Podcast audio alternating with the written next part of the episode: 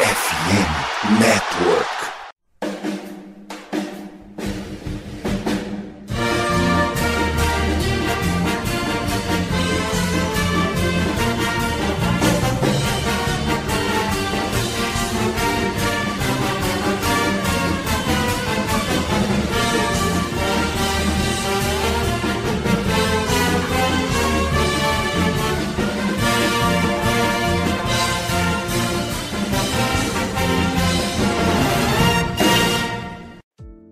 Saudações, amigos! Saudações, fãs de esporte! Saudações, fãs dos esportes universitários e profissionais! Muito bom dia, muito boa tarde, muito boa noite, muito boa madrugada para você que está nos ouvindo em qualquer horário. Hoje, um programa super especial, um crossover do CollegeCast com o Noaro, programa especializado da FN Network, respectivamente, nos esportes universitários e na NBA para falar muito sobre esse draft da NBA que está chegando daqui a algumas semaninhas. A liga NBA por si só está chegando na sua reta final, nós já estamos aí com as finais de conferência, logo mais chega a grande decisão, enquanto o troféu não sobe, a gente já pensa no recrutamento e nas futuras estrelas da liga. Então, de antemão, vamos começar se apresentando para a rapaziada que está chegando aqui pelo no ar. O meu nome é Matheus Pinho, âncora do CollegeCast, produtor aqui também do CollegeCast. E a gente vai estar tá hoje com uma equipe vinda do CollegeCast e com um convidado super especial vindo do Noaro. Então, Otávio, muito boa noite. Se apresenta aí para a rapaziada do CollegeCast que não te conhece. É muito bem-vindo aí a estar no nosso meio. E que legal que a gente conseguiu marcar esse crossover para trocar a experiência e falar um pouquinho sobre as duas ligas. Salve, salve, Matheus Pinho. Salve, salve, rapaziada do College Cast. É um prazer estar aqui, Matheus. Vou dizer para você que, assim, as risadas que a gente já deu antes de começar a gravação já, já valeram a noite para mim, tá? Sendo sincero. E, assim, vou te ser muito, muito, muito sincero. Eu não tava numa boa vibe, não. Desde que meu Philadelphia 76ers foi eliminado, eu tava só como? Só esperando, só esperando a próxima temporada. E aí, meu amigo, quando a gente vê no dia 16 de maio, na semana passada dessa gravação, a terceira vez que o San Antonio Spurs é agraciado pela loteria, pelos deuses do basquete, meu irmão, eu, na hora, eu falei, peraí, peraí, peraí, peraí. JJ, a gente precisa gravar com essa rapaziada do College Cash. Não, não tem condição da gente deixar passar esse momento sem estar aqui reunido. Então, vamos que vamos. Prazerzaço, animadíssimo para saber o que, que o futuro nos reserva, na realidade, né? Pois é, você falou aí de San Antonio Spurs. Na vida nós temos duas certezas: uma é a morte, a outra é que o San Antonio Spurs vai draftar o Embanyama com a primeira escolha geral. Mas falando em nesse francês maluco, ô Luiz Gustavo, muito boa noite. Você que eu te chamei de Lebronzete no programa da semana passada do CollegeCast, porque né, você é torcedor do Cavaliers, então hashtag volta Lebron. O Embanyama dava uma ajudada nesse time, né? Mas F no chat para vocês não vai a menos que aconteça uma catástrofe lá em San Antônio, o Greg Popovich tenha algum probleminha mental detectado e acabe não draftando ele. Eu queria desejar uma boa noite para todos os meus colegas de mesa e para o Otávio também, o nosso convidado especial da noite. E praticamente já está confirmada a escolha do Wemba para o Spurs. Tanto que o Popovich já viajou para Paris e tem até ex-jogadores do San Antonio que vão mentorar né, e vão fazer alguns treinos com o Embanyama. Então tá praticamente oficializado que o francês vai jogar lá no San Antonio Spurs. O draft só começa a dar dois para baixo. Ô, Bruno Oliveira, você não tá pensando em draft coisíssima nenhuma, porque vamos combinar que o Hit tá dando um calor no Boston Celtics, Tundunts, 3-0 na série já decretado. Tudo bem que o jogo ainda tá em andamento, mas 25 pontos de vantagem no quarto período F no chat pra rapaziada de Boston, que venham as grandes finais. Muito boa noite, Matheus Pinho, aos colegas de mesa. Pô, meu amigo, a gente quase caiu no play-in, pô. A gente ganhou ali na, na Bacia das Almas e simplesmente contra Milwaukee e Boston tá 7x1 pra gente, pô. Não tem jeito. Quarto, quarto e o Boston jogando com, com o time reserva, pô. Eu tô no paraíso, pô. 30 pontos de vantagem? Tá louco. Mas é isso. 3 a 0 na série, provavelmente pegar o Denver Nuggets na final. Tenho medo do Denver Nuggets? Muito. Mas tamo aí, né? O time de, de Miami tem contas a acertar com o Jokic. Mas o papo de hoje é draft da NBA, né? Que ainda a gente tem a pick 18 no draft, então o Pat Riley dá para fazer gracinha no draft. Mas é isso, mais um, um, episódio para ser gravado e a gente vai ficar falando do Embanyama, do Scott Henderson, tem muita coisa para falar. E é um draft que, na minha opinião, é imprevisível da, da 3 para baixo. Eu acho que tem muita coisa para rolar ainda e a gente vai destrinchar aí no programa de hoje. Miami Heat tá pensando assim, cada dia um 7x1 diferente. Ô Andrezito, quando a gente tava resenhando no grupo do College Cast, se preparando para este episódio, você falou, poxa, abri aqui o mock draft para dar uma olhadinha e tem jogador do time do mal na terceira escolha geral. Alabama não dá o desconto para nós nem em draft da NBA, pelo amor de Jesus Cristo, cara. Eu, aí eu não aguento.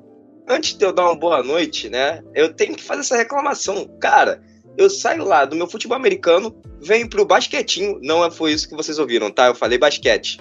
Não falei outra coisa. Não pensem maldade, por favor, tá? E simplesmente tem um cara da onde? De Alabama. Aí eu desço mais um pouco. Tem um cara com simplesmente o nome Grandy Dick. Ah, brother, calma aí, brother. Pô, não, peraí, mano. Aí vocês querem que a minha quinta série não, não floresça, sabe? Mas enfim, né? Eu só queria dar aí, primeiramente, uma lindíssima noite pro Otávio, pra você, Pim, pro Luiz Gustavo, pro Luiz Felipe e pro Bruno. E pra toda a galera que está nos ouvindo, tanto do Noaro, né? Que sejam bem-vindos à nossa casa aqui, o College Cast. E a galera do College Cast também, assim como eu sempre digo, né? Uma lindíssima noite, uma bela madrugada, uma belíssima manhã e uma maravilhosa tarde a todos aqueles que estão nos ouvindo, tá? Dito isso, passo a bola, parei de quicar a minha bolinha e passo pro Pinho. Segura aí essa bolinha para você aí, Pinho. Perfeito. E fechando nossa escalação titular de hoje, ô Luiz Felipe, que vibe nós já chegamos, né? Agora, já que o André falou do Great Dick, ele que saiu da Kansas University, né? O time de KU, que se escreve KU. Então, que momento, né? A gente tem o Dick em KU. Muito boa noite. Boa noite, boa tarde, boa madrugada, boa manhã. Não importa o horário e sim a sua audiência. É, esse draft aí tá com muito duplo sentido. Não é não, André? Gostou do Dick em KU? Muito bom, né? Pô, que isso. Falaram que ele é muito bom de penetração também. Mas a gente vai, vai analisar aí todos os jogadores. O André é do contra, mas o Brandon Miller vem de Alabama. Nosso querido Gabriel aí, ó. Torcedor de Bama, do College Cash, meu parceiro.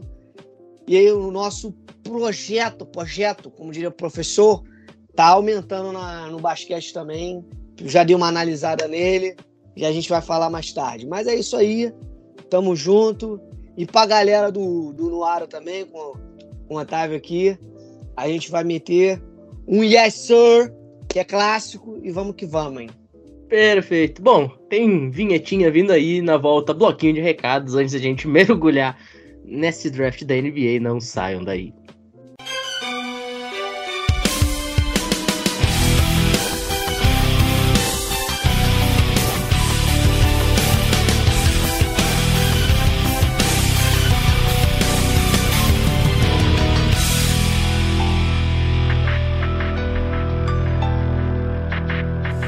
Senhoras e senhores, estamos no mês de maio e você que é fã de esporte americano tem mais um motivo para conhecer a loja mais completa do Brasil no segmento.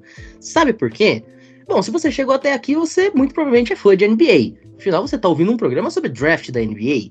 E eis que a loja Sport América tem uma promoção absurda, tá? Não importa onde você esteja, em que lugar do Brasil você more, até o dia 31 de maio, Portanto, 10 dias a partir da data da gravação, a loja Sport América irá viabilizar a entrega grátis em algumas linhas, dependendo de algumas condições. Ficou curioso? Quer saber que linhas são essas? Então presta muita atenção. Pra rapaziada da NBA, pra rapaziada que é do basquete, a linha retrô da Mitchell Ness com as lendas do esporte tá inclusa. Então você pode ir lá na loja Sport América e comprar jersey do Kobe Bryant, do Michael Jordan, de Allen Iverson, de tantos outros craques que passaram pela liga, com frete grátis. Você não ouviu errado. Então você tá esperando o que, meu amigo? Me diz, tá esperando o que para comprar sua jersey do seu time favorito? Ah, se você tá ouvindo aqui o episódio só por curiosidade, de repente não acompanha tanto NBA, Tem o negócio aí, NFL? Temos! Afinal, a linha Urban da NFL também tá inclusa nessa promoção. Pra você que não conhece, a linha Urban, sabe aqueles clipes de rap que a rapaziada tá usando blusa do Steelers, boné do Packers, casaco do Giants? Então, essa é a linha Urban. Também frete grátis para todo o Brasil até o dia 31 de maio pela loja Esporte América. E tem também muito conteúdo da MLB, muita coisa do portfólio da NHL também inclusa, então não dá mole.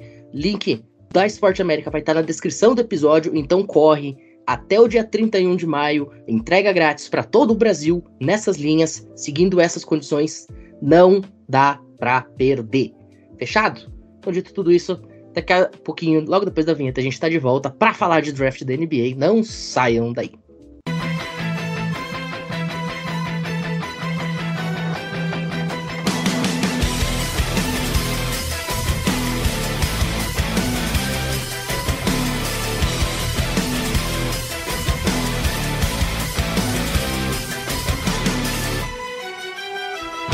Bom, e a gente começa agora falando um pouquinho dos jogadores.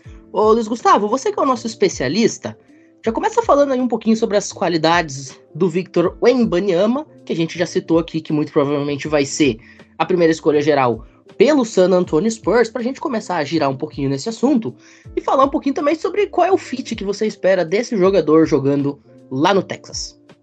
Então, Pinho, sobre o Embanyama, eu acho que é mais fácil a gente falar sobre as, os defeitos que ele vai precisar evoluir, porque qualidades durante todo esse tempo ele mostrou muito no basquete francês. Ele tem uma altura espetacular para a posição de pivô, tem uma envergadura que eu acho que poucas vezes a gente viu na história da NBA, que eu acho que chega até oito pés de envergadura, então ele pode marcar o time inteiro, da 1 a 5 facilmente, e ele consegue desenvolver um arremesso de média a longa distância bom para o ataque da equipe dele. Mas eu acho que fisicamente ele precisa evoluir e se tem um, treinador atualmente na NBA que consegue desenvolver ainda mais jogadores grandes, né, que se posicionam perto do garrafão, é o Greg Popovich, como ele já fez com o Tim Duncan e o Duncan Robinson. E se eles conseguirem montar um time competitivo ao redor dele, o céu, né, o limite do Embanyama vai ser muito difícil de alcançar, porque ele pode fazer de tudo em quadra. Ele pode tanto criar arremesso, passar a bola, ele tem uma altura de pivô com habilidade de armador. É uma combinação muito rara. Ô, André, a gente sabe que basquete não é algo que você acompanha tão fortemente, talvez quanto gostaria, e eu me incluo nisso aí também, não é o meu esporte número um. Mas vamos combinar aqui, quando você tem um prospecto tão acima dos demais, é uma escolha muito fácil. A gente vinha, por exemplo, no draft da NFL, o Trevor Lawrence, desde que chegou basicamente no college, todo mundo já sabia que ele ia ser a escolha número um, e o Embanyama da mesma forma, né? Desde sempre se fala que esse cara vai ser a primeira escolha geral, simplesmente porque os atributos dele são muito acima dos demais jogadores, mesmo ele não tendo passado aí por um college, mesmo não tendo passado por uma D-League ainda, mas realmente é um jogador que ele é muito acima da média. Exatamente, né? Quando você tem um jogador que é acima da média, seus olhos têm que estar voltados para ele. Principalmente quando você é a primeira escolha geral, e é o caso de San Antonio Spurs, né? Que é um time que está precisando de um pivô. Então, não tem outra escolha. E o Ebaneyama é um talento geracional, né? E aí junta a sua fome com a vontade de comer, né? Ou seja, você tem aquele prato de comida maravilhoso na sua frente, o que, que você faz? Você come. Não adianta. É o caso do Spurs, né? O Ebaneyama é o cara que é o da franquia. Ele vai ser o nome da franquia. Pode buscar, óbvio, né? A gente está tratando aí como um atleta e a tendência é que ele não busque. Mas existe lesão, existe outros fatores, pode dar errado, né? Mas, cara, foi o exemplo que você falou, Pinho. O do Trevor Lawrence no próprio college da NFL em Clemson. Ele ser um cara que todo mundo já via que daria certo, né? E, obviamente, ele foi draftado no primeiro ano pelo Jaguars, o projeto também estava muito errado e não vingou da maneira que as pessoas esperavam logo na sua primeira temporada. Só que na segunda temporada, com uma mudança de técnico, vindo um técnico mais experiente, rendeu. Né, foi aos playoffs, logo já na sua segunda temporada e primeira temporada no comando técnico, já chegou aos playoffs. Pode ser que aconteça com o San Antonio Spurs logo de cara, né? Eu acho que não, porque é um time que ainda tem algumas peças Ainda falta um armador também para ajudar na equipe, mas quando você tem um talento geracional, você não pode deixar ele passar, ainda mais quando você tem um buraco na posição dele, tá? Eu queria até aproveitar e perguntar para os nossos especialistas aqui, é, justamente, vamos lá, se a gente tivesse que chutar em, em, potencial, o Spurs, nas duas últimas vezes que teve a primeira escolha geral, foi mais do que um 10, né? Foi um 10 com louvor, com adesivo, com tudo que você tem direito. E quando a gente vê a maioria das propagandas, pelo menos até essa loteria, né? Meu Deus, é, é a loteria mais importante desde 2003. Só que eu não, não tô tão louco assim de lembrar que é o que? Há nove anos atrás a gente tava com esse mesmo papo naquela loteria do Andrew Wiggins, do Jabari Parker, do Joel Embiid, que aparece, né, só realmente no primeiro ano dele em Kansas. Mas Vamos lá, eu preciso aqui saber de vocês. É tão certo assim? Vocês esperam o que pode realmente dar de errado aqui do caso do Mbeyama pro Spurs? O físico não vou mentir pra vocês. Eu vejo o Chat Holmgren ali do lado, toda aquela parrudeza, só que ao, ao modo inverso, eu fico assim, hum, não sei não. A gente corre esse mesmo risco com o Mbeyama ou, ou não? Otávio, você tem que lembrar também, teve o, o Lauren do, do Zion, né, em 2019. Ainda teve o Lord do Zion, perfeito. Eu ia falar isso também. Eu ia falar isso também. Do Zion com e físico, né? Problema crônico é que, dele. Naquele draft ainda tinha o Jamoran e o RJ Barrett, né? Tinha um, um, trio muito forte ali. Mas o Zion, obviamente, já era mais falado. Cara, eu gosto muito do Scott Henderson, o físico dele. Eu acho que ele é muito arrudão, assim, sabe? O cara que, que tá mais acostumado, assim, com o contato, assim. O Embanyama, ele é muito magro e não é culpa dele. A gente viu jogadores muito altos recentemente, o Bol o Taco Fall era muito forte, no, mas era um center, né? o taco fall era um pouquinho alto também, né, Bruno? Mas assim, nada de muito Sim, normal. Nada demais. Mas assim, é, o, o, próprio Holmgren, que não jogou essa temporada por conta de uma lesão no pé, eu não vou saber o nome da lesão agora, mas uma lesão bem séria, né, que ele ficou o ano todo fora, é um problema pro Wembanyama, porque, obviamente, se você tem o seu melhor marcador, e geralmente vai ter que ser um center, né, pela altura, o cara vai ter que ir com tudo pra cima. Imagina o Robert Williams aí, pra cima do, do Embanyama. Pô, bateu na massa, pô. O Embanyama desmonta, que nem um Lego. Então é um problema que o Spurs tem que preservar o, o, garoto. Como é que você faz isso? Tirando um pouco a bola das mãos dele. Eu acho que isso é o mais importante. Deixando ele pro catch and shoot, as infiltrações, não fazer isso o tempo todo, porque a gente vê que quando os jogadores têm muita, muito jogo em cima deles, os caras cansam, pô. O cara não é um Jimmy Butler, um LeBron James, que não precisa estar com a bola o tempo todo, dar aquela rodada bola. O Embanyama é o cara do Spurs nessa temporada, né? O Spurs tem muitas picks de draft aí no futuro próximo, mas assim, cara, o Embanyama tem que ganhar massa. Ele, ele tirou foto com o Rudy Gobert agora. Pô, o maluco é mais alto que o Gobert. Pô. É bizarro, é bizarro esse malandro. Ele tem 19 anos de idade, cara. Ele tem a minha idade. E o cara é, tipo, 50 centímetros maior que eu. Pô. É bizarro. E a envergadura dele, como o Luiz falou, é muito, é muito grande, mas ele é muito magro. Então, é um ponto que esses caras têm que descobrir como fazer o Embanyama jogar em alto nível por muito tempo sem se lesionar, que é um ponto muito importante. Antes do Luiz completar, só quero deixar um negócio pontuado. Vocês citaram aí o draft que levou o Zion Williamson para New Orleans, né, para jogar no Pelicans e tinha também o Jamoran. É, só quero dizer que realmente foi um tiro no escuro, né, o fato do Jamoran ter caído tanto nessa vibe shooting que ele tá. Manda bala, Luiz. Então, o, o meu ponto de vista é parecido com o do Bruno, basicamente. Eu acho que o Embayama ele tem que ganhar massa muscular. Um cara muito alto como ele pode ter problemas no joelho, tornozelo, porque fica mais fácil de sofrer algumas lesões.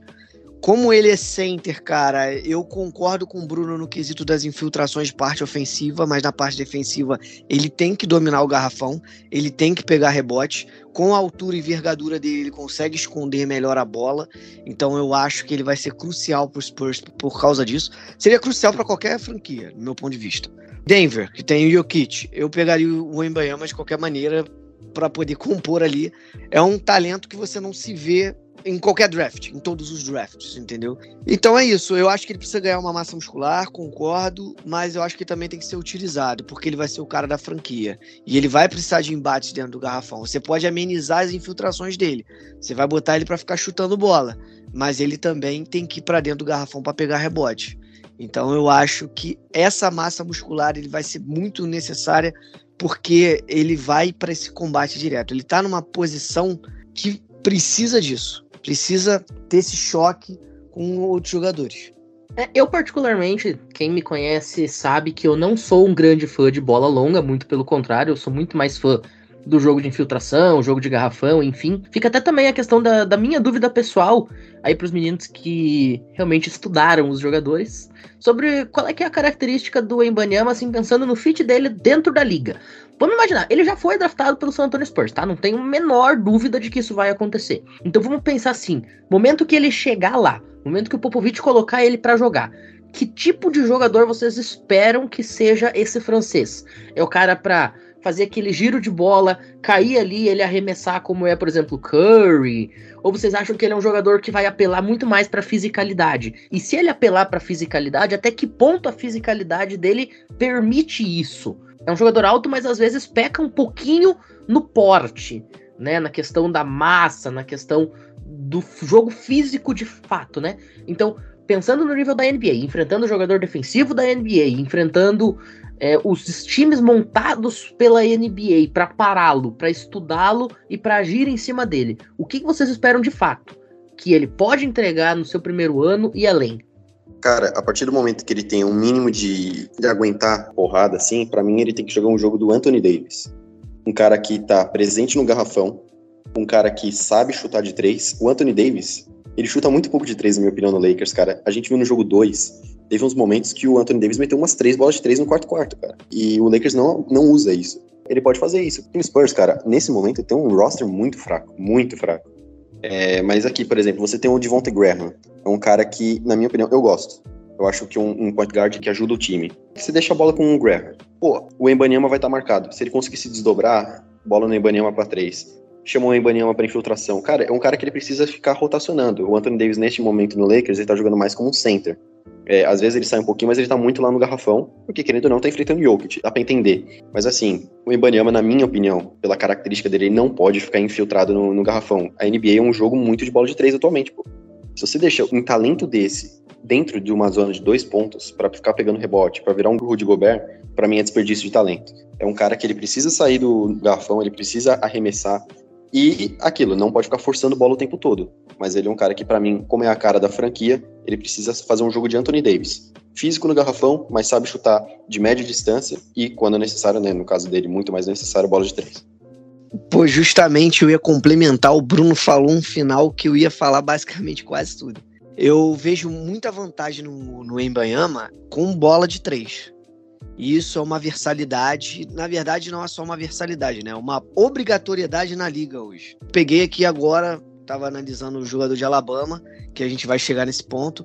Ele é small forward, né? Ele joga na posição 3 e basicamente ele chuta de bola de 3. Ele é chutador. Então eu acho que o Embanyama ele não pode ficar fixo no garrafão. Eu não vejo ele particularmente com uma agressividade muita de infiltração, tá? Ele tem que ser um cara de garrafão para dominar o garrafão com rebote. Ele é o cara para pegar rebote defensivo e rebote ofensivo. E no rebote ofensivo, ganhando uma massa pela envergadura dele, já tentar fazer um gancho, tentar utilizar disso para converter uma pontuação num chute de três, que é longa distância ou média distância, do próprio companheiro dele do Spurs. Como o elenco é fraco, se você forçar muito chute de três, vai começar a errar. Mas se você tem um cara que domina o garrafão, ele vai começar a reverter essas bolas para você. Ele vai pegar e vai fazer um, um, rebote, ele vai fazer uma cesta, ou ele vai dar um passe. Então eu vejo que o Embanyama ele pode ser um coringa, como apelidaram, um joker, o próprio Jokic. Eu não vejo ele armando o jogo, tá? Não é a característica igual do Jokic.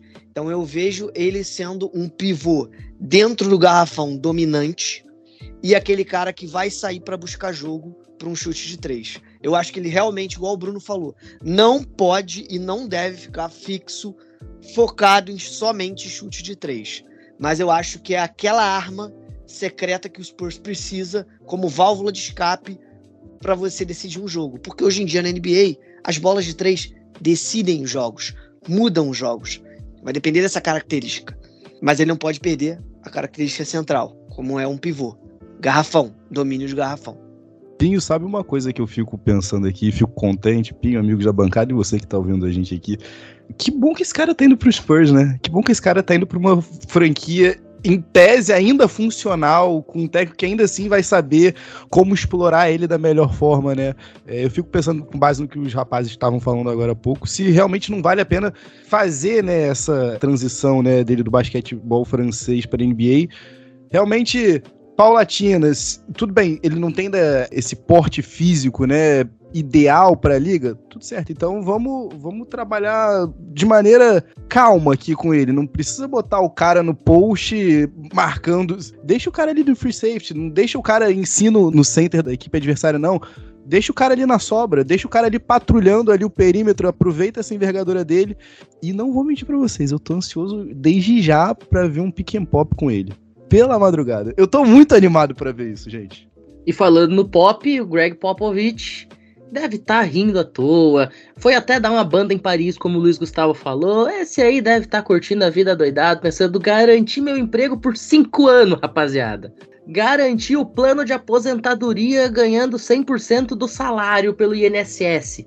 Bom, vamos dando seguimento, lembrando que vou deixar aqui já é, falado agora, e vou frisar também no final do episódio.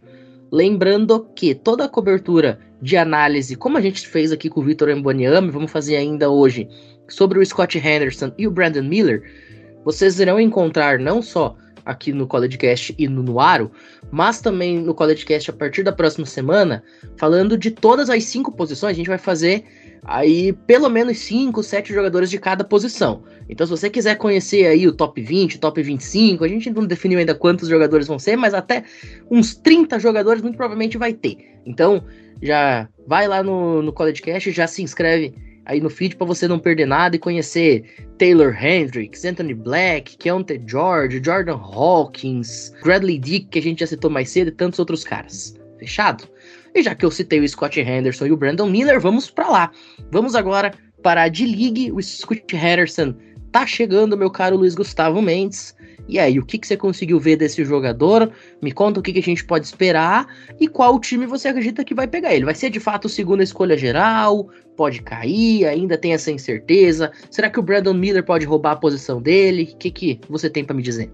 Então, Pinho, sobre o Scott Henderson, acho que temos um outro lado do espectro que a gente pode analisar. Se a gente está olhando para o Embanyama e vendo potencial, a gente olha para o Scott e vê o piso, o que já pode entregar logo na primeira temporada. Porque todo o físico que ele já vem se preparando na J-League e toda a evolução que ele fez desde que saiu do high school já torna ele um point guard, né? Eu sei que tem um processo de adaptação, mas ele já está praticamente pronto para a NBA. Então, desde o dia 1 assim, da temporada regular, né, no primeiro jogo, ele já pode fardar, né, colocar o uniforme da franquia e começar a organizar o time. Ele já vai administrar todas as jogadas ofensivas do time e com um ritmo muito rápido para atacar a cesta e com todo né, a inteligência que ele tem para usar o seu físico a favor, enquanto ele está infiltrando no garrafão, eu acredito que ele pode ser um armador muito interessante para a gente acompanhar né, nos primeiros anos dele na NBA e como ele vai se encaixar nesse estilo de jogo muito rápido que a gente tem na liga. E aqui vai uma opinião impopular minha. Eu acho que ele não vai sair na 2.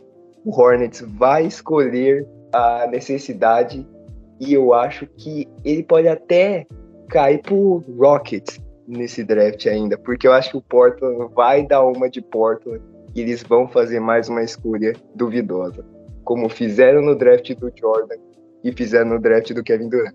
Hot take. Rapaz, Otávio, essa aí foi para pegar desprevenido, hein? Pera aí, pera aí que por um segundo aqui eu vou fazer o meu papel como membro não declarado da família Oden, tá?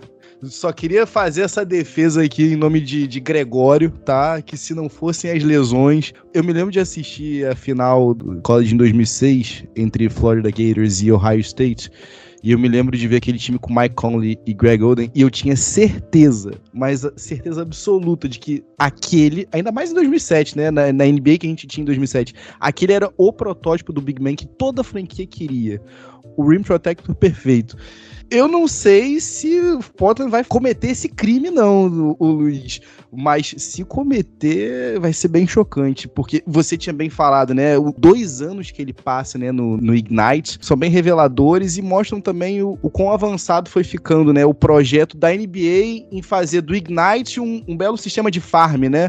Porque assim, tudo bem, já teve o Jalen Green no, nos últimos drafts vindo, né? Super alto, direto do Ignite. Mas eu me lembro que quando o Jalen Green vem pra NBA, o apelido dele ainda no próprio Ignite ainda era Baby, né? Então, assim, é diferente. Ninguém olha pro Scott Henderson e fala Baby, né? o cara tá 100% pronto. Naquele showdown dele contra o Mbeyama, há o que? Uns seis meses atrás, agora não lembro quanto tempo tem. Dava para ver que um cara era muito magro e um cara tava 100% pronto para começar no dia seguinte na liga. E eu tô demais com o Luiz Gustavo nessa. Eu tô ansioso para ver como é que vão ser os dois primeiros anos dele. Porque, assim, por mais pronto que ele esteja, eu acho que talvez dos três jogadores que a gente vai falar hoje aqui, talvez ele seja o que esteja na posição mais complicada e mais. Ó, a bola tá na tua mão, se vira e talvez ele seja o que vai ser mais exigido do que os outros dois. Eu acho que a gente vai ver isso ao longo desses primeiros dois anos de carreira dele, dois a três anos de carreira, pelo menos esse rookie deal dele. Então, por isso, talvez, por mais interessante que o Mbeyama seja, né, como prospecto geral, eu quero ver se esse piso se confirma de fato do, do Scott Henderson. Eu tô bem curioso para ver como é que isso vai se traduzir no, no nível profissional. Cara, é um cara que me interessou bastante, assim, bem interessante. Ele é um cara explosivo, ele é um cara forte. Ele é aquele cara do contra-ataque, da transição. Tu dá a bola nele, ele vai igual um maluco pro aro e, pô, enterra e não quer nem saber.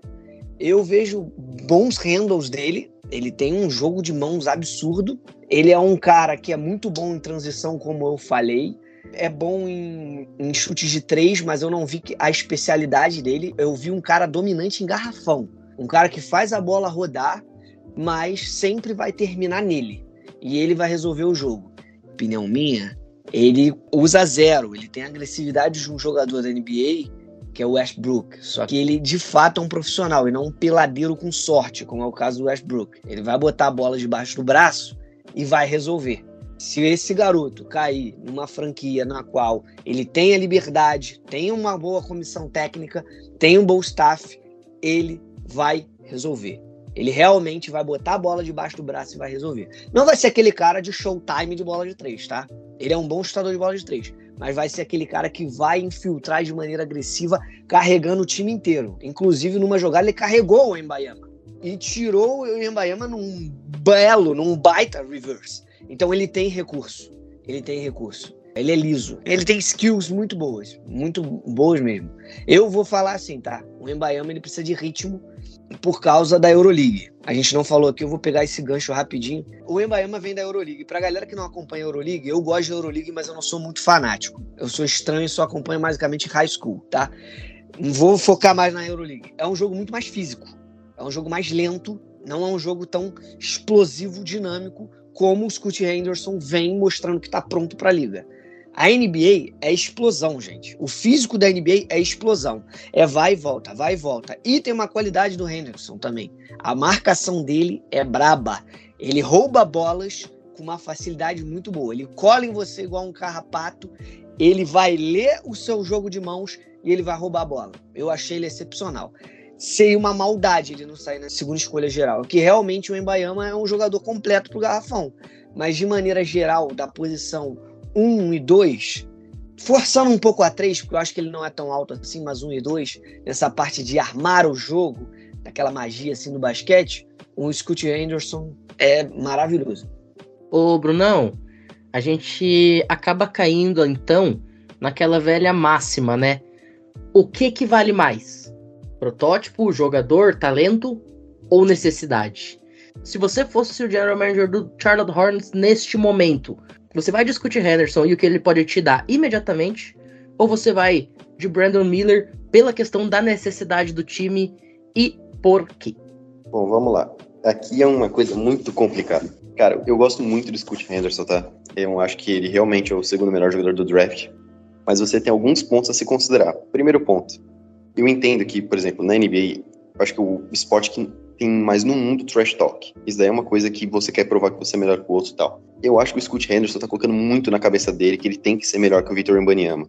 Cara, para mim não tem problema nenhum você entender que o cara nesse momento é melhor que você, pô. Se você sair na 2, pelo amor de Deus, não é demérito nenhum. Eu não sei até que ponto isso pode prejudicar o jogo dele de pensar assim, cara, eu tenho que fazer mais highlight que o Wembanyama, eu tenho que ser melhor que o Wembanyama. Inclusive, o Scott Henderson, inclusive, ele deu uma declaração falando: Ah, eu joguei dois anos na D-League. Isso mesmo que eu tô falando, é exatamente por essa entrevista. Eu tenho mais experiência nesse sistema, eu já tô nos Estados Unidos, blá blá blá, não sei o quê. Então, é, é isso, cara. É justamente por isso. A partir do momento que você busca ser melhor que o outro, cara, ele tem que pensar: eu sou o Scott Henderson, pô.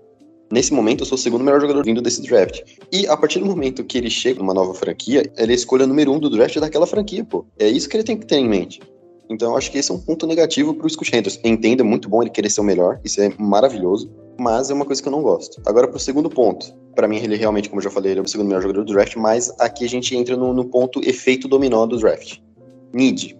Como o Luiz Gustavo ele colocou no nosso chat aqui, o Scott Henderson tem 1,88 de altura. Eu sou mais alto que ele, por exemplo. Se eu sou mais alto que ele, imagina o Embanyama, por exemplo, né, que tem 2,19. Imagina o Taco Fall. Exatamente. Então, por exemplo, quem é o número 2 do draft? Não é o Charlotte Hornets? Quem que é o PG deles? Lamelo Ball. O que, que você vai fazer? Você vai jogar o Lamelo Ball por A2? Até poderia fazer isso, ele é 6'7 de altura. Mas esse cara, não sei. Aí você vai para Portland, você tem o, o Damian Lillard. Aí você vai para Houston. Houston talvez eu acho que seja o melhor fit para ele. O que, que eu faria se eu fosse Charlotte? Eu seria ousado. Na minha opinião, Charlotte aqui tem Lamelo Ball, Kelly Oubre Jr., Terry Rozier, você tem o Gordon Hayward que eu gosto muito, mas infelizmente se machuca muito. Eu faria um movimento ousado, eu trocaria dois, porque um time que precisa de um PG vai dar muita coisa pelo Scott Henderson, ainda mais pelo hype. Cara, se Charlotte consegue se munir de bons jogadores e capital de draft, Charlotte saiu vencedor do draft depois do Spurs, na minha opinião. Então, é, é um ponto complicado, quebra-cabeça bom, né? Você vai escolher um baita jogador, que, pô, ele vai te ajudar muito no, nesse momento, ou você vai querer munir o seu time? Esse é um ponto que Charlotte tem que pensar. Portland, que já estava com rumores de troca, vai ter que pensar. Houston acho que é o que menos vai ter que pensar nesse caso. Mas é aquilo, se o Scott Henderson passar da 2, não passa da 3. Isso daí é para mim é fato. Então é um ponto complicado, né? E falando do jogador, o Scott Henderson é um cara que chuta muito pouco bola de 3. Ele tem uma média de 2.7 chutes de 3 por jogo, mas é um cara que domina no rebote. Ele tem 5.1 rebotes por jogo, é um jogador que tem muitas assistências, 6.4, então ele é realmente um point guard, um cara que produz muito, tem um pouco problema de turnover, 3.3 por jogo é bastante, mas ele roubou muita bola. É um cara que, pô, ele vai te entregar tudo e vai ser um grande jogador na NBA. Mas muitas questões pairam no ar sobre fit no time, porque NBA são só cinco posições, não são 11, que nem no futebol americano que a gente está acostumado a falar. Então você tem que pensar muito bem no que você vai fazer. Perfeito. Bom, vamos passando a régua então nesse primeiro bloco. Tem vinhetinha vindo aí. Daqui a pouquinho a gente tá de volta para falar de Brandon Miller lá da Alabama Crimson Side. Não saiam daí.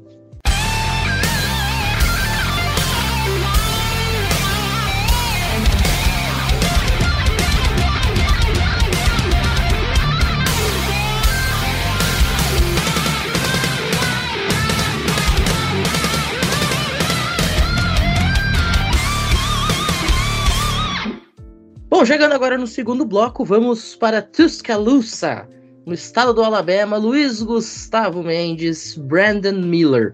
Esse moleque que foi disparado o melhor jogador da última temporada do college basketball, levou Alabama até o topo do ranking, número 1 um do bracket, e aí aconteceu aquela desgraça no March Madness. Alabama decepcionou muita gente, inclusive eu que achava que os caras iam ser campeão nacional, mas vamos combinar aqui.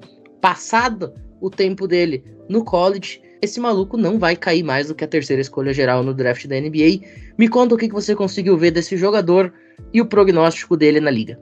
Então, Pinho, sobre o Brandon Miller, eu vejo que ele é um jogador que mostrou bastante atleticismo na equipe de Alabama e ele conseguiu se destacar muito como um pontuador no college basketball. E ele, durante esse um ano, né, o tempo curto que ele ficou na equipe da Crimson Tide, ele já conseguiu se desenvolver bastante para o que a NBA pede para um small forward atualmente, que é o arremesso de três, o arremesso de média ou longa distância, né, que é um talvez um dos principais requisitos, ainda mais para um ala na NBA atualmente. Então, ofensivamente, eu acho que ele pode entregar muito para uma franquia da NBA. E sobre a temporada regular, ele foi muito bem, foi o principal jogador e em muitos momentos ele chamou a responsabilidade para a equipe de Alabama, tanto que ele ganhou o prêmio de National Freshman of the Year. Ele foi o jogador, né, vindo direto do high school, que mais se destacou diretamente no basquete universitário. Entre todos os jogadores, aí o, prêmio de jogador nacional do ano foi para o Zach Edey, e tem as suas controvérsias, mas pelo menos no estilo mais cadenciado do college basketball, ele se destacou. E retomando sobre o Brandon Miller, eu acho que a combinação dele com o Lamelo e todas as duplas que esses jogadores poderiam fazer no ataque do Charlotte Hornets iria deixar o dono Michael Jordan feliz. Hein, André, tá fraco de dono, né? Imagina você chegar assim e dizer: Dono, muito prazer, meu nome é Brandon Miller, tô aqui para jogar para você. Como é que é o seu nome? Então, somente Michael Jordan, né? Somente Michael Jordan. É, cara, eu não sou tão inteirado assim ao basquete, já fui jamais, né? Hoje em dia, menos, porque Pinho sabe, a galera aqui da, da bancada sabe que eu sou mais ligado ao futebol americano, até pelos trabalhos que eu tenho em relação ao futebol americano, praticamente semana inteira eu tô falando. Mas ainda assim, né? Michael Jordan não tem como não conhecer. Dito isso, né? Eu tô vendo aqui também os times e as suas needs. O Hornets, né? Pode ser uma casa para ele. Eu não sei se vocês concordam comigo, mas é um time que poderia ter o Brandon Miller e aí o Brandon Miller ele acaba subindo para número 2. Você concorda comigo, Otávio? Olha, eu vou ser sincero com vocês, tá? O Luiz Gustavo tava falando e eu tava pensando aqui, né? Realmente, né? O, o fit dele com o Lamelo sou super interessante. A pergunta que eu faço para vocês é: com a segunda escolha geral do draft, você deve ir atrás do fit? É cada vez mais difícil a gente ver uma coisa que acontecia na NBA uns 15, 16, 17 anos atrás, que era escolha dentro do draft, dentro do top 10, sabe? Uma equipe conseguindo cair algumas posições, acontecer uma troca tipo que aconteceu lá em 2006, quando o, o Bulls trocou a segunda escolha geral pela quarta. Eu acho que se o Hornets tá interessado no Brandon Miller assim, vale a pena vender o, as fichas do Scott Henderson o máximo que puder para de algum modo conseguir ainda o cara que quer, né, no, no Brandon Miller, o cara que tem um, possivelmente o melhor fit com que o, o time já tem, né, dentro do roster no Lamelo Ball. E não vou mentir pra vocês, sendo torcedor do Sixers, eu passei a última década, pelo menos, sentindo uma falta desgraçada de um ala. A liga hoje, né, tá cada vez mais predicada no chute, a liga hoje tá cada vez mais predicada nos wings, que conseguem defender múltiplas posições e que não são tão lentos quanto pivôs, né, por assim dizer. Então, eu vejo um Brandon Miller, o arquétipo perfeito, né, do small forward para a liga, né, com esse 6'9, 2 metros e 6 de altura, né, esse frame dele bem, bem sólido. Não vou mentir para vocês, eu ainda queria ver o Hornets conseguindo tirar mais valor dessa segunda escolha para além do Brandon Miller, que já seria um bom valor, tá? Não sei se eu tô conseguindo me fazer entender aqui, mas eu acho que sim, seria o melhor fit, mas eu ainda não queria o Brandon Miller com a 2. Tentar não fazer queria. capitalização, né? Fazer capitalização. Pois é. Pois é. Eu realmente queria que isso acontecesse. Até porque, gente, eu sei que o MJ tem seus milhões de defeitos. E mais um desses defeitos é ele de papo com o Miles Bridges, né? Como se nada tivesse acontecido, como se o Miles Bridges não tivesse ensupapado a mulher dele, como se o Miles Bridges não tivesse estar em cana. Mas ainda assim, eu, eu queria ver o Hornets pleiteando alguma coisa, gente. Alguma coisa para além de um play-in sem expectativa de conseguir de fato se classificar, sabe? Então, por isso eu, eu espero um Brandon Miller, mas eu ainda queria mais valor do que só o Brandon Miller por si. É, a última grande glória do Charlotte Hornets foi ser o boné mais vendido do Brasil na década de 90. Manda bala, Bruno. Manda bala, como diria Jamoran. Achei perfeito o comentário. E eu queria fazer um parênteses aqui, que meu pai não acompanha nada de NBA, mas ele tem uma camisa do Hornets porque ele achou bonita nos anos 90. Então eu, eu tenho uma camisa do Hornets. Isso era só esse comentário que eu queria fazer. Mas assim, o Charlotte Hornets está numa situação aqui, que é o que eu falei no, na minha análise do Scott Henderson, né? você tem uma need. O Charles Hornets tem uma need de, de ala. E, cara, o Brandon Miller preenche essa need, mas não na pick 2 do draft, cara. Porque, cara, um draft que você tem o Ambanyama e o Scott Henderson, cara, o Scott Henderson vai ser a pick 2, na minha opinião. E você tem que capitalizar em cima disso. Isso daí é, é claro. E assim, você precisa de ajuda pro Lamelo Ball. O cara é um muito bom. e ele não tem companheiro ali para conseguir evoluir o jogo dele. E eu vou falar uma coisa, como eu sou torcedor de Miami, o Otávio até pode confirmar isso daí. Cara, você sabe quem que é o principal jogador do Miami nesses playoffs? E não é o Jimmy Butler, não é o Bandebaio, que tá fazendo um baita de um playoff. Na minha opinião, o jogador mais importante do Miami Heat se chama Caleb Martin. O cara que vem do banco, um ala não draftado, e mete 25 pontos num jogo 2 de uma final de conferência. Ele salvou o jogo para Miami no jogo 2. Ele vem sendo muito importante e ele saiu do Charlotte Hornets. Esse é o ponto do Charlotte Hornets, cara. Impressionante. E tem o irmão gêmeo dele, que é o Cold Martin. Mas assim, cara, você tem que ter um, um ala. O ala, ele pode fazer tudo no jogo. Para mim, a posição mais importante da NBA atualmente é o ala. Porque é um cara que consegue desafogar a jogada do armador. É um cara que consegue ter uma conexão boa com o pivô. Então, assim, se você não tem um ala no time que nem o Charlotte não tem, atrapalha muito, porque, por exemplo, o Lamelo Ball tá sempre encaixotado em algumas jogadas na marcação, não tem para quem desafogar. Então, você ter um Brandon Miller é muito importante, mas não na escolha 2, como eu falei. Para mim, é, ele é um cara que você pode escolher na 4, às vezes, nem acho que ele seja top 3 incontestável. Na minha opinião, ele pode sobrar na 4, dependendo do fit, né? Porque tudo depende do fit. Houston pode escolher também ele na, na 3, né? Caso queira subir, porque tem o Jabbar Smith só ali e tal. Enfim, é, é uma condição complicada aqui, tanto porque Portland, por exemplo, pro Scott Henderson. Cara, você tem o Damian Lillard, você tem o Anthony Simons, você tem o, o Shadon Sharp. Eu não sei onde colocar o Scott Henderson nesse time. Eu acho que se Portland subir para 2, vai escolher o Brandon Miller. E Charlotte vai ficar de mão abanando, né?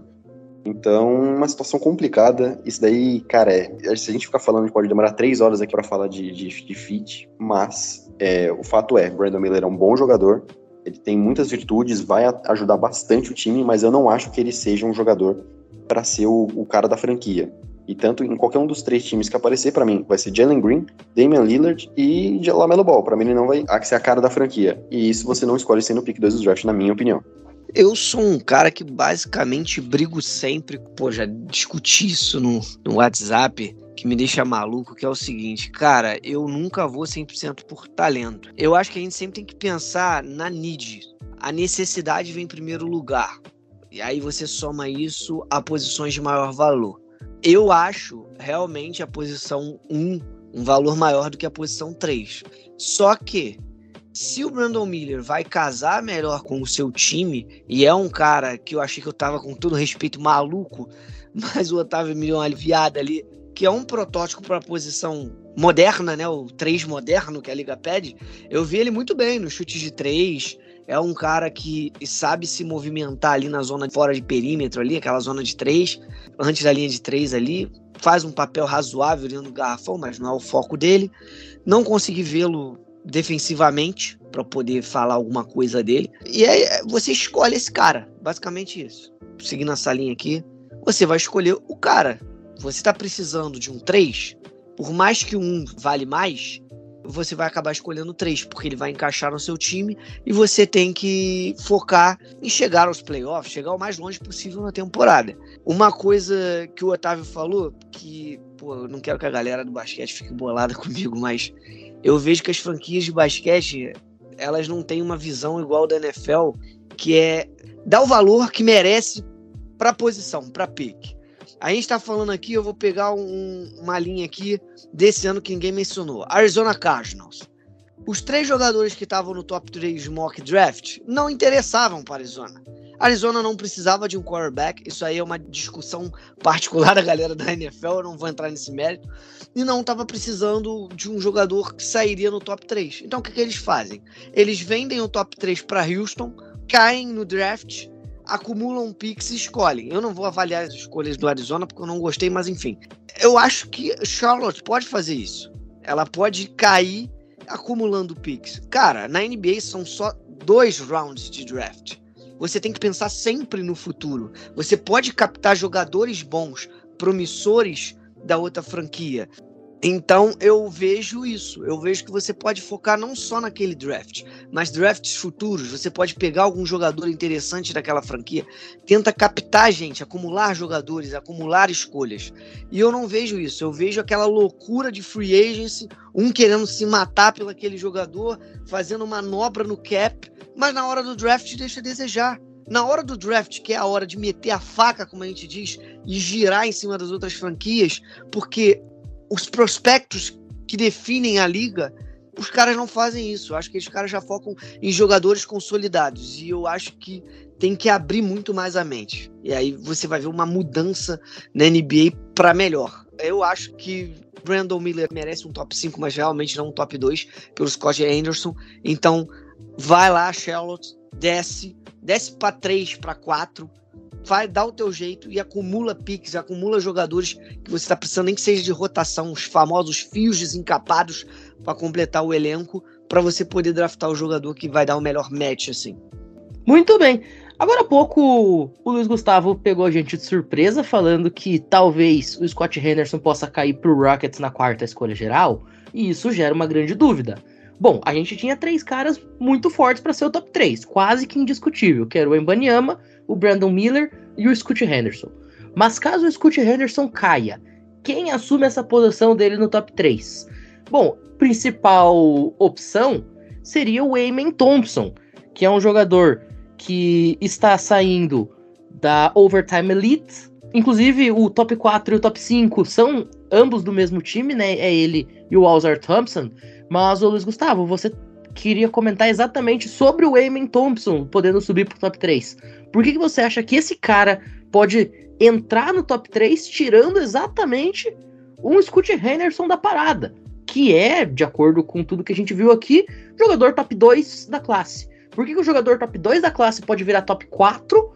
A gente já explicou o Brandon Miller, mas agora fala pra gente o que, que pode fazer esse jogador, o Eamon Thompson, fazer as franquias da NBA rezarem por ele.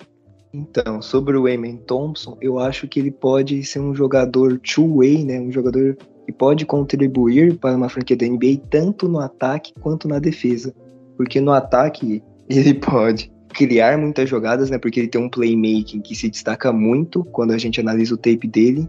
E ele tem um arremesso dentro do garrafão, né? Na, no paint, ali perto do aro, que ele consegue acertar em, uma, em um nível de conversão bom.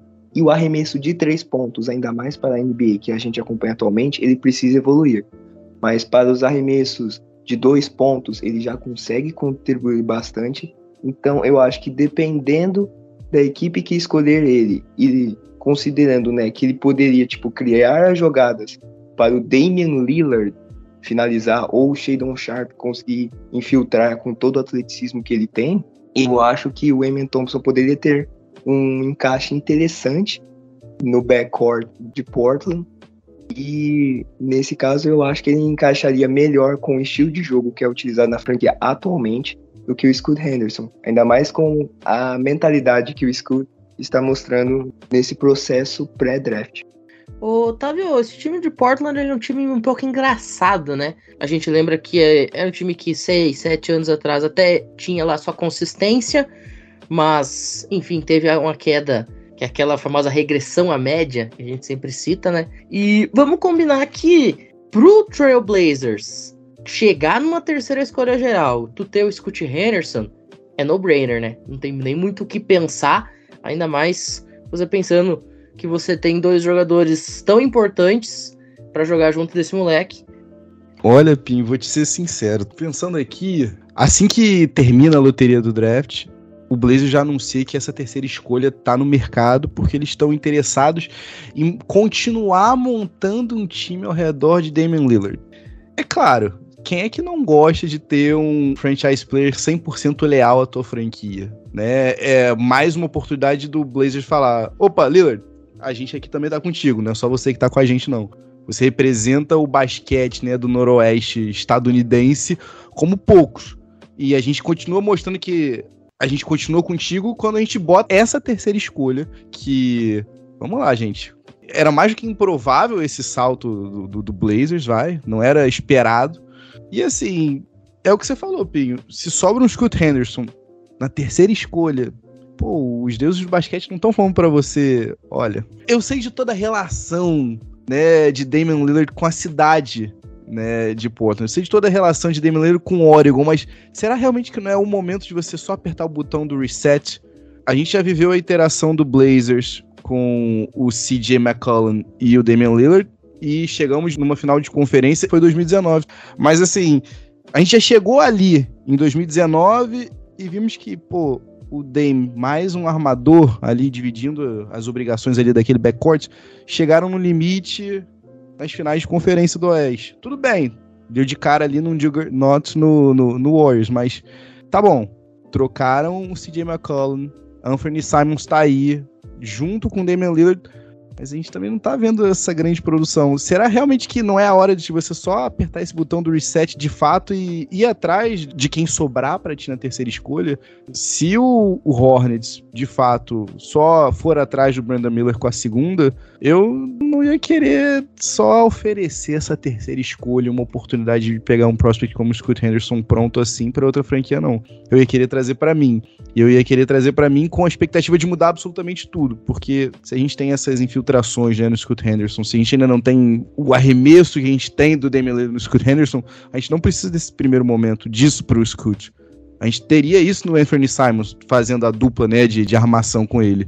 Então, sendo cruelmente sincero contigo, apesar da lealdade ser um item cada vez mais escasso, numa liga que o business é o que sempre vai falar mais alto, nesse caso aqui, eu acho que era necessário o Blazers falar, opa, Dame, super obrigado, ó.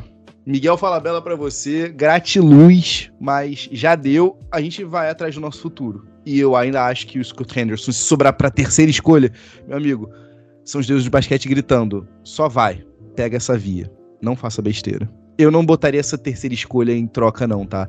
Não até antes de saber o que, que o Hornets tá planejando fazer com a segunda. Então, para mim, É Scoot na 3. Eu não sei, tá? É claro que, como o Luiz Gustavo tinha falado, né? A gente vai saber, ainda mais agora, né? À medida que o draft vai se aproximando, como é que os prospectos vão respondendo às entrevistas, a todo esse processo do pre-draft.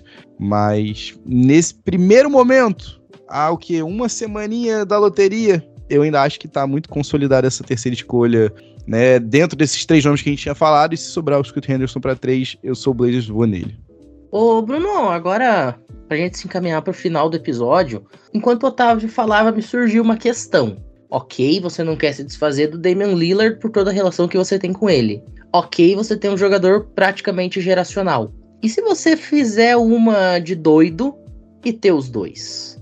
Tentar colocar um jogando do lado do outro, mover um de posição, arrumar um esquema tático, sabe Deus de que forma, para você fazer os dois jogarem lado a lado, um auxiliando o outro. E aí? Tava pensando isso aqui agora, cara. Porque fazia um tempinho que eu não olhava o roster do, do Blazers. Cara, o time do Blazers, no papel, é muito bom. Por incrível que pareça, é muito bom o time. Olha esse time aqui. Jeremy Grant, Damian Lillard, Cam Reddish, Shadon Sharp, Anthony Simons, Matisse Tybalt. Cara, é um time muito bom. Eu não sei como que o Blazers tá tão mal. Tudo bem, teve uma sequência aí na final da temporada, perdeu uns 20 jogos seguidos. Mas assim, cara, o time do Blazers é muito bom. Só que se você olhar, é um time muito baixo. É, você tem o Anthony Simons, que é 6'3", você tem o Damian Lillard, que é 6'2". Enfim, os jogadores mais altos aqui só tem o Nurkic, que é 7 é, pés de altura, e o John Butler. Então, basicamente, é um time muito baixo.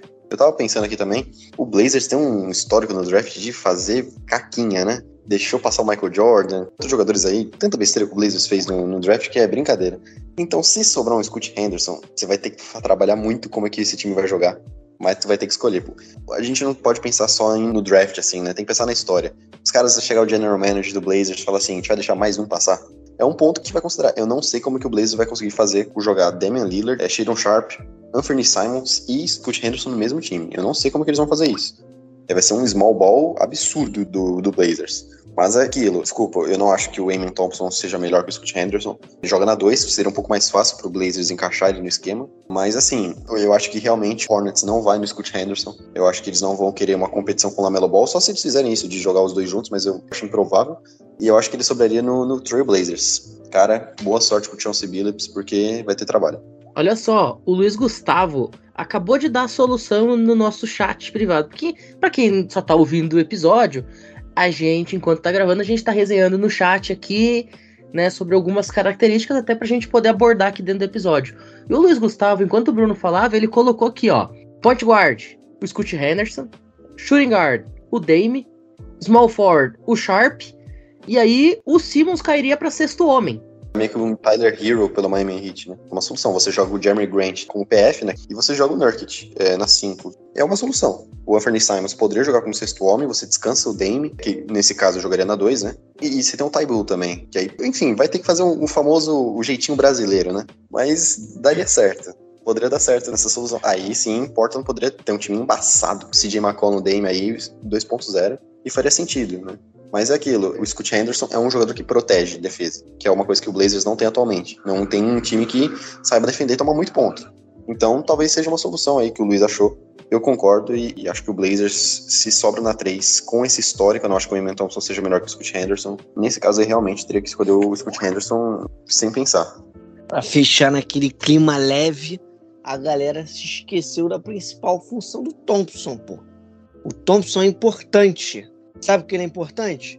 Porque no vestiário ele vai encerrar a oração pré-jogo, vai dar aquele pump na galera para poder jogar bem. É basicamente isso. A gente tem que fazer aquela piada que eu não vou perder nunca. E no resto, o, eu vou jogar o manual também.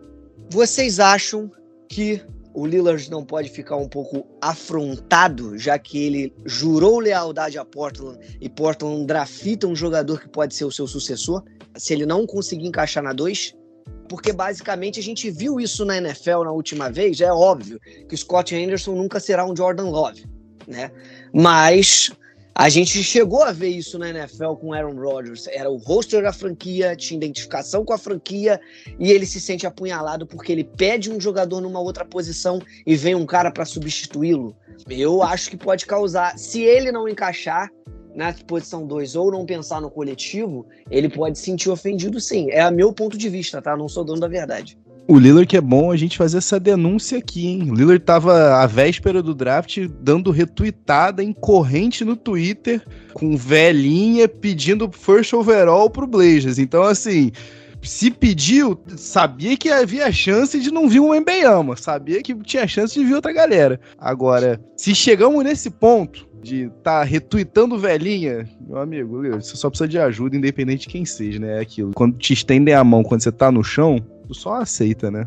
Eu só ia falar que, com todo respeito à opinião do Luiz, né? Eu discordo porque eu acho que o ego do Damian Lillard não é tão forte quanto o do Aaron Rodgers. Eu acho que o Lillard ele pode ficar um pouco magoado, beleza, pode ficar. Mas é um cara que, pô, ele não tem anel.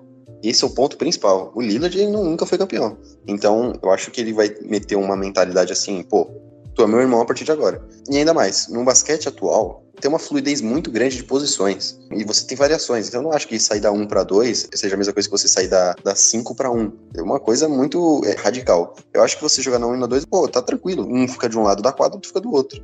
E o Otávio vai fazer uma consideração agora que ele fez no chat aqui, que eu concordo 100%. E digo mais, só para finalizar aqui, eu acho que o Scott Henderson pode evoluir o jogo do Damian Lillard, porque, na minha opinião, ele tá muito sobrecarregado nos últimos tempos, assim, sem o CJ McCollum. Um cara que pontue tanto quanto ele em alguns jogos. E a ideia que o Luiz Gustavo deu foi muito boa de jogar o Anthony Simons para sexto homem. E talvez seja a solução dos problemas de Portland há muitos anos não tem sucesso. Você tava falando, Bruno, eu tava pensando que realmente, né, você tá coberto de razão. Não seria a primeira vez que o Damian Lillard ia estar tá deferindo em prol do time. Quando lá em 2013 o Blazers seleciona com a 12 escolha o CJ McCollum. O CJ também tá vindo de uma universidade pequena, né? Ele vem de Lehigh, o, o Dame vem de Weber State. E no pre-draft, enquanto ainda tá rolando as entrevistas, é o Dame a primeira pessoa a chegar pro front office do Blazers e falar: Ó, oh, esse cara aqui, real deal, tá? Eu compro o barulho dele, eu acredito no que ele pode trazer, eu confio nesse cara mesmo vindo de uma universidade pequena, eu sei do que, que ele é feito. Então, assim, é bem do perfil, né, do Dame, ir em prol do time mais do que em prol de si mesmo, né? Até porque se fosse pensar mais nele, acho que ele já teria pedido o boné há mais tempo, né? Então, tô contigo nessa. Fiquei pensando aqui, vale a pena a gente considerar? Será que nesse ponto da carreira, e aí eu acho que vale a pena que, o questionamento que o Luiz Felipe fez aqui, será que nesse ponto da carreira ele vai continuar com esse raciocínio, né? Será que ele vai continuar com essa mentalidade ou não, né? Mas eu ainda acho que sim. Ele, mesmo vendo que o tempo tá passando, né? E, o pai tempo é implacável aqui para todos, até mesmo para LeBron James, esses playoffs têm mostrado isso pra gente. Eu acho que ele ainda assim estaria disposto a tomar mais esse tiro pelo time. No pun intended. Bom, é isso. A gente vai ficando por aqui, que esse episódio já tá com mais de uma hora e vinte de gravação. Mas eu só quero pontuar que se realmente for o Amen que for draftado, Primeiro dia que ele chegar lá no centro de treinamento, ele vai reunir toda a galera e mandar um Our Father in the Heavens, let your name be sanctified, que é o primeiro verso da oração do Pai Nosso em inglês. Bom, dito tudo isso, a gente vai ficando por aqui. Otávio, muito, muito, muito obrigado pela participação aqui no College Cast. E todas as vezes que quiserem fazer esse crossover, é só chamar que a gente é doidinho para fazer aparição onde a gente é chamado e onde a gente não é chamado também. Opa, Pinho, prazer foi meu. Espero que esse seja só o primeiro de muitos e muitos crossovers que venham aqui pela frente. E eu fiquei pensando aqui, Pinho, você falou aqui do Eyman, né? o, o Luiz Gustavo quando ele trouxe, eu fiquei pensando, o que diabos sobra pro irmão gêmeo do Eyman Thompson, o Alzar Thompson, se nem a oração cabe a ele? Fica esse questionamento. Agradeço aqui os colegas esse tempo maravilhoso que a gente deu gostosas risadas sobre, aprendi muito com os colegas, os confrades. E digo de coração, tá? Casa tá mais do que aberta, sejam muito bem-vindos ao, ao Noaro Podcast quando vocês quiserem que fechadão família, gente. Tamo junto. Luiz Felipe, muito obrigado. Nos vemos na semana que vem lá no College Cast. A gente vai voltar com essa série de análises. Vocês que pensaram que já tinha acabado as análises porque acabou o draft da NFL estavam muito enganados. Agora começa a cobertura do draft da NBA com análises dos jogadores em si. Eu que tenho que agradecer mais uma vez esse crossover aí com o Otávio, com a galera no Aro, foi muito bom. Realmente eu espero que tenha mais. Pra galera agora também do basquete, ouvintes do Nuaro, eu, como o Pinho falou também, não, muito tempo que eu não acompanho afim com a NBA, eu sei o básico do básico aqui. Análise de jogador sei, pelo menos, por isso que eu ajudei aqui. Então, no quesito do Lillard, eu quis ser um pouco advogado do diabo. E já que o Otávio perguntou o que seria do irmão dele, Alzar, amigo. Alzar. Se ele tivesse esse nome, ele seria a sorte Thompson. A sorte está do lado de Thompson. Ele é azar, pô. É azar total. Ele cai para quinto no mínimo. Então é isso. E eu queria fazer um último comentário. Eu vi aqui que o sexto jogador é o Jarace Walker. Nome muito bonito. Então, um grande abraço ao Azar Thompson, que infelizmente ele é o irmão mais novo do gêmeo que não deu sorte na vida. E para todos os nossos ouvintes, semana que vem estamos de volta. Um grande abraço a todos. E olha só, Bruno, que coisa incrível, porque os mocks estão colocando que na quinta escolha geral, o Detroit Pistons que é da cidade dos motores e tem nome de pistão, que é uma peça, pode estar tá selecionando já race, racing em inglês é corrida, e o sobrenome do cara é Walker, que é caminhada. Então a gente pode ter um dos maiores pleonasmos da história dos esportes profissionais. Muito boa noite. Muito boa noite, Matheus Pinho. Muito obrigado a todos que estiveram aqui. Um prazerzaço a participação aí do, do Otávio. Rimos bastante. Mas é aquilo, pô. Detroit falta um McQueen, sabe? Pô, se você tem um relâmpago Marquinhos, coloca na camiseta. Detroit Pistons, Pistão, Marquinhos, pô, tem jeito, cara. Falta um brasileiro lá em, Detroit para colocar, sabe aquele boteco? Pô, cachaça Marquinhos. Pô, não tem jeito, cara. Falta isso, falta marketing pra equipe de Detroit. Então, pô, não tem jeito. Mas é isso, cara. É só agradecer aí umas barbaridades que a gente falou que daqui dois anos a gente vai falar, nossa, como a gente era burro, faz parte do, do processo. E, e é isso, simplesmente. Ô, Andrezito, pra gente fechar, o Bruno falou do Relâmpago McQueen. É, qualquer coisa é só chamar o Chargers, pô, porque de acordo com a rapaziada da Broadway que foi entrevistado pelo Titans, lá em Los Angeles tem um time que se chama Relâmpago McQueen mesmo. É, a gente não pode esquecer que o Relâmpago McQueen de lá era azul, né? O Detroit Pistons é o quê? Vermelho e branco. Dá uma editada que bate certinho, cara. Dá uma editada que vai ficar muito bom. Dito isso, eu só queria agradecer por vocês me fazerem essa noite maravilhosa. Nos bastidores, vocês têm que observar o quanto essas pessoas estão indo, cara. Se você aguentou a gente até esse final, parabéns, você é um vencedor diferente do San Spurs, né? Muito obrigado, boa noite e até uma próxima. Também queria agradecer aí o Otávio, que se divertiu muito por estar aí junto com a gente. Esse é o nosso querido College Cast. Portas estão abertas para vocês no Noaro, Quando vocês quiserem sempre falar sobre NBA aqui fizer esse crossover aí, NBA com college, tamo junto, irmão. É isso. Bom, a gente vai ficando oficialmente por aqui, agradecendo mais uma vez a toda a audiência do Nuaro e do College Cast. E você que deu play em ambos, você é um anjo. E antes da gente encerrar, como tradição no College Cast, Recadinhos de fim de programa, você pode apoiar financeiramente o CollegeCast, caso deseja fazer isso por meio do Pix collegecast2021.gmail.com e também estão abertas as inscrições para nossa Liga de Fantasy e de PQM, valendo 150 reais de premiação lá na loja Esporte América, as inscrições pelo arroba o no Twitter e no Instagram. Vem com a gente, totalmente gratuito, você se diverte e ainda concorre a 300 reais em Vale Compra. Já pensou, cara, você comprar sua jersey do seu time favorito da NBA, você comprar a jersey do Embanyama pelo Spurs, de graça praticamente, porque, pô, você vai ter 300 reais de desconto, irmão. Então, não fica de bobeira e vem com a gente. Mais uma vez, deixo frisado que a partir da próxima semana tem as análises dos demais jogadores dessa classe, dos demais principais jogadores dessa classe lá no College Cast e a cobertura completinha da NBA, como de praxe, aqui no Nuaro, pelas semanas à frente, até o buzzer soar pro final do último jogo e a taça, o troféu Larry O'Brien, ser erguido. Dito tudo isso, a gente deseja uma excelente manhã, tarde, noite, madrugada, quando você estiver ouvindo isso daqui e até a próxima. Valeu!